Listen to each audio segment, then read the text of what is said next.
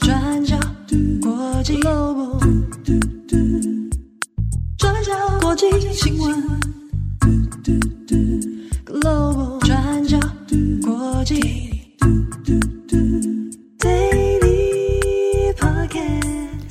Hello，大家好，欢迎收听 UDN Global 转角国际 Daily Podcast 新闻。我是编辑惠仪，我是编辑木仪。今天是二零二三年六月十九号，星期一。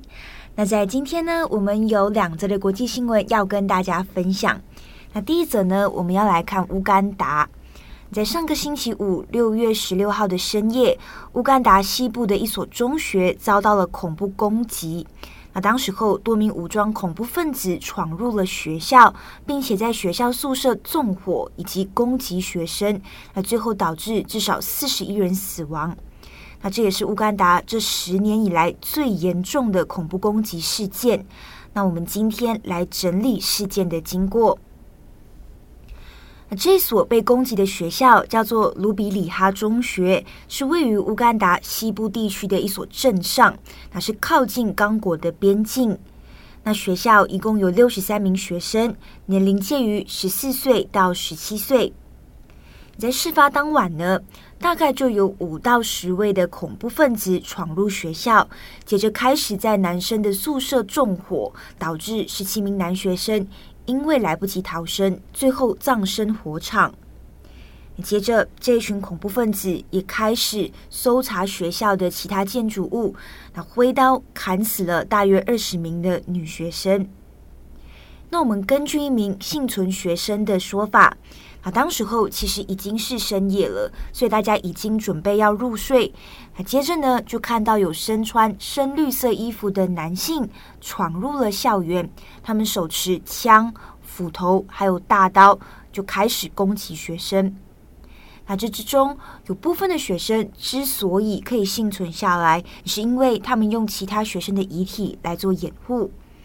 所以现在根据目前的统计，这场校园恐怖攻击造成至少四十一人死亡，当中有三十七人是学生，受难者也包括当地的居民还有警卫。那此外，现在还有六名学生遭到绑架，那并不清楚他们的行踪。好，所以这些进入校园的恐怖分子到底是谁？那根据乌干达当局的说法，这是武装伊斯兰组织所为。那这个组织叫做民主同盟军。民主同盟军被美国认定为恐怖组织。那是在九零年代早期在乌干达成立。他们成立的目的是为了要推翻乌干达的总统穆塞维尼。那从一九八六年开始，穆塞维尼就已经掌权，直到现在，他在乌干达的在位时间已经将近三十七年。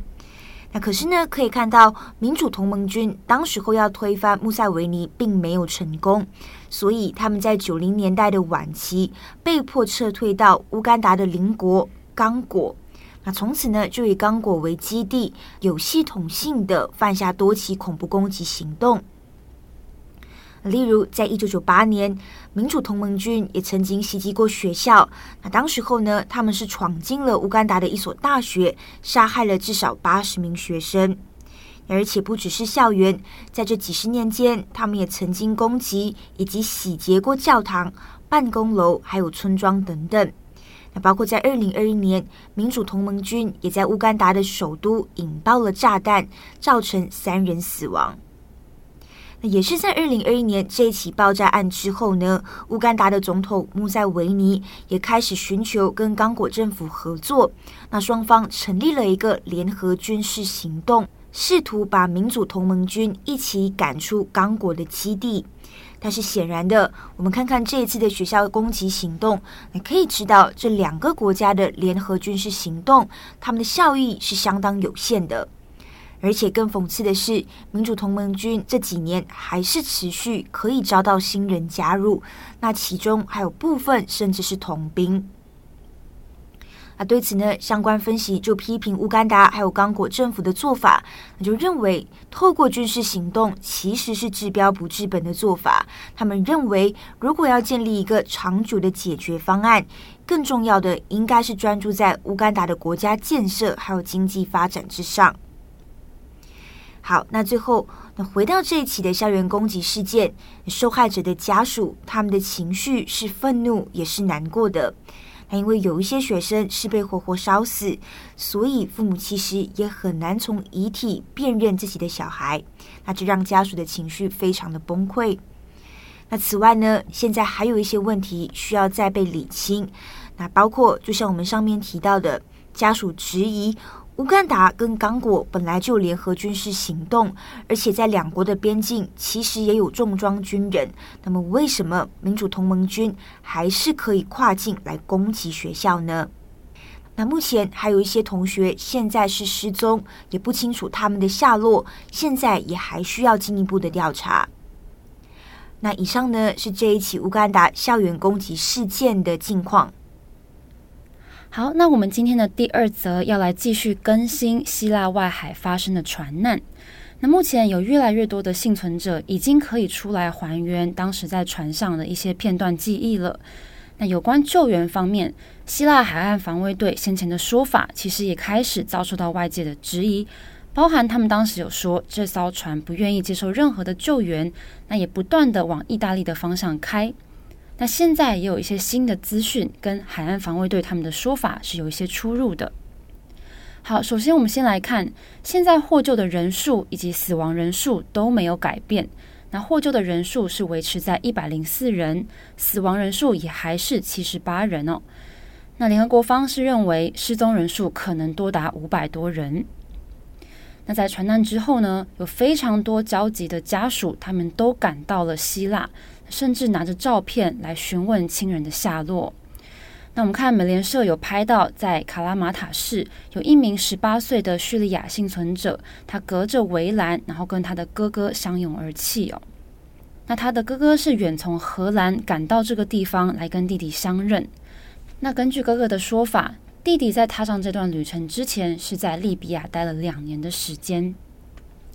好，那我们先前有跟大家稍微补充，在看英文报道的时候，会注意到一些用词上的差别哦，像是有些报道是用移民船 （migrant boat） 的这个字，那另外也有报道是用难民船 （refugee boat）。那虽然这两个词指涉的对象有蛮大的差别，那现在不同的报道里面也还是看到有混用的情形哦。但是依照我们目前看到的线索，包含船上确切有多少的人，并不知道。那获救的这一百零四人当中，他们也都没有穿救生衣。那这些种种没有办法确切掌握的资讯，大概可以判断背后可能是跟难民是有关系的。那上次我们 Daily 有更新到，船上的儿童人数估计是接近一百人，而且这些儿童都跟妇女们一起被关在船底的货舱当中。那根据这件事情，已经有越来越多的幸存者出来证实了，而且他们表示，这些儿童跟妇女实际上是被锁在船舱当中的。那说是这样子才能受到上层男性的保护，以免这些儿童跟妇女遭受到任何的伤害。那根据英国卫报掌握的资讯，当时在船上至少有四百多名巴基斯坦人。但是获救的这一百零四人当中，只有十二个人是巴基斯坦人。那很多当时被关在甲板下面的人，也都在航行的时候遭到船员的虐待。特别是当他们想要往上走，想要寻求饮用水或是寻求帮助的时候，很多人都被施以虐待。那根据幸存者的说法，船上的条件是非常非常恶劣的。甚至在沉船之前，在船底的货舱有超过六个人，因为可以饮用的淡水都耗尽了，全部都喝完了，而当场身亡在船舱当中。好，那针对发生船难的时间点，有幸存者表示，这艘船在星期五的早上出发，然后大概有七百多人上了这艘船，但是在航行了三天之后，引擎就坏掉了。那另外，在沉船之前，分别有一艘叫做 Lucky Sailor 以及 Faithful Warrior 的两只船靠近他们，来提供食物跟饮用水。好，那希腊海岸防卫队在事发之后是对外表示，侦察机在事发的前一天就发现了这艘船，而且他们多次的对这艘船提出要救他们、提供援助的这个提议哦。但是这艘船都不愿意，而且不断的拒绝，说他们不需要任何的帮助，执意说要继续的往意大利行驶。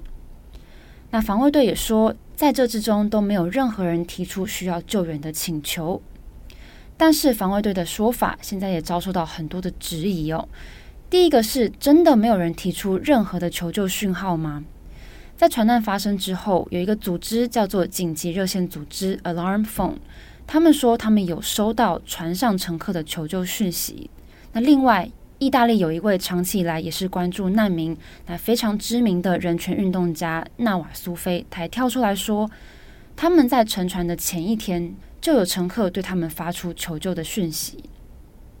那第二个跟防卫队说法有出入的部分，是他们说这艘船一直都没有停下来，但是根据总部在雅典的海事分析平台 Marine Traffic，他们提供的数据显示，这艘船在格林威治标准时间晚上十一点多沉没之前，至少有七个小时的时间是没有移动的。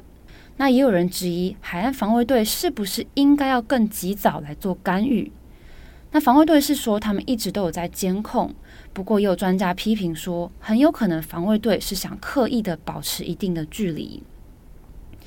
像是德国奥斯纳贝克大学的移民研究学者莫里斯·斯蒂尔，他判断说，很有可能当局是在刻意躲避难民船只，这样子他们就可以不用卷入任何的救援行动。或是牵涉到后续需要收容乘客的这些问题。好，那最后是这只船到底为什么会翻覆呢？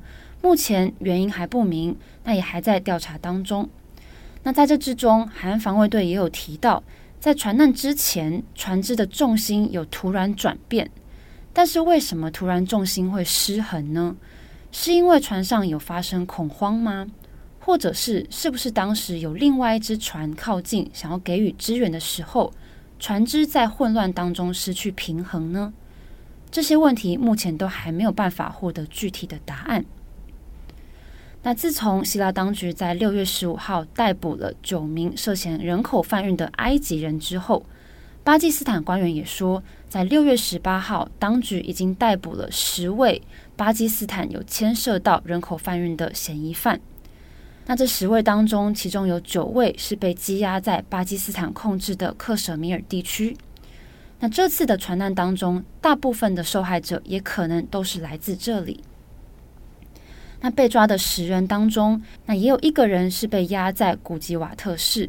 那这个古吉瓦特市长期以来都有很多的移民从这里出发前往欧洲。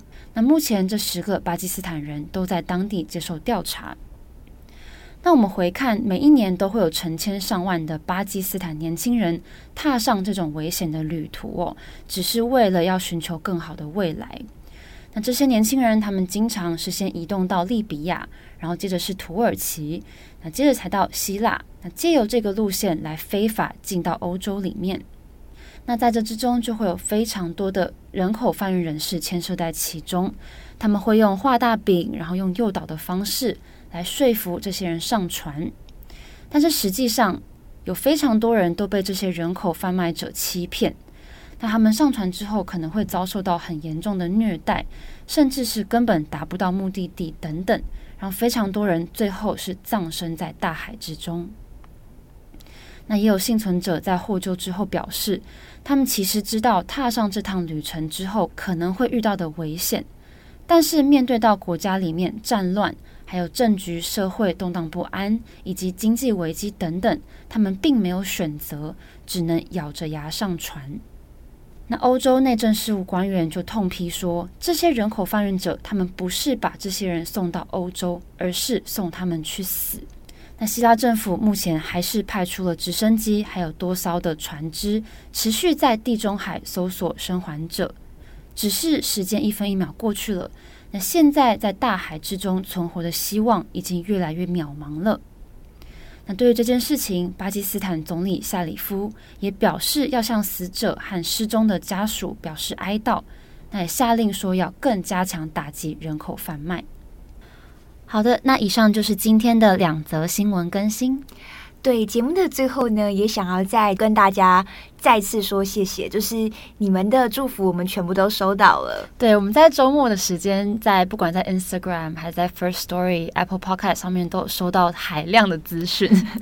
对，谢谢大家的祝福，我都有仔细看。嗯，有些说我可以大口吃肉，也有中国福建的听友，然后恭喜我们获奖。也有人说火锅这次要吃大辣，对，没错。对，我们在礼拜五的时候已经有小小先去吃了韩式烧烤，对对对，小小的庆祝，对，小小的庆祝，我觉得也算是嗯小小的一个里程碑啦。嗯，但这就是一个开始，那后续我们也会继续努力做一些更多更好的报道，那分享给大家。没错，对，就是真的非常感谢各位的祝福，谢谢你们，我觉得非常的暖心。嗯、对。好，然后另外一个呢，最后也是想跟大家分享，刚刚在整理乌干达的新闻的时候，想起两年前在 Netflix 上面看了一部电影，叫做《无尽之兽》。嗯，兽是野兽的兽，对，野兽的兽。那它其实要讲的就是在西非国家战乱期间，那当地的小孩子怎么成为童兵的一个电影内容。嗯，我当时候看了，我个人觉得。非常的精彩，嗯，对，他其实故事是说，在西非的某一个地方，那就陷入了战乱。那当时候小男孩的家人，他其实都已经丧生了。小男孩呢，就是为了存活下来，他就跑到深山里面，他就碰到了游击队。嗯，那这游击队就收养了这个小男孩，其实就是把他变成童兵了。嗯，就是这个小男孩怎么从一个童兵到最后被训练成为。长大之后变成一个杀人机器这样子的一个故事，嗯，对，嗯，会有点沉重，但是我觉得内容是蛮精彩的。大家如果呢有兴趣的话，也可以去看看这一部电影。对，我们其实针对这个话题呢，我们在这周的重磅广播，我们也是要聊到我们在前阵子有提到这个哥伦比亚的孩、嗯、四位孩童他们在原始雨林呃求生四十天，然后获救的这个故事为出发点。那其实我们也是会谈到说，哥伦比亚他们其实在武装分子的这个部分，长期以来也是有非常多儿童受到影响。嗯，那我们在这周的重磅广播也会来跟大家提到，哎，这些。哥伦比亚的孩子们，他们是如何被招募进到武装团体里面，变成童兵？嗯，这个过程我们可能也会在这个重磅广播里面跟大家分享。对，大家可以期待一下。好，那以上呢就是今天的新闻更新。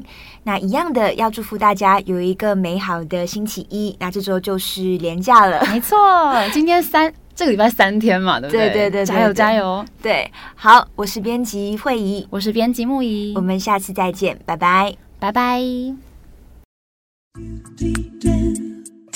转角国际转角国际新闻 Global Daily Podcast 新闻。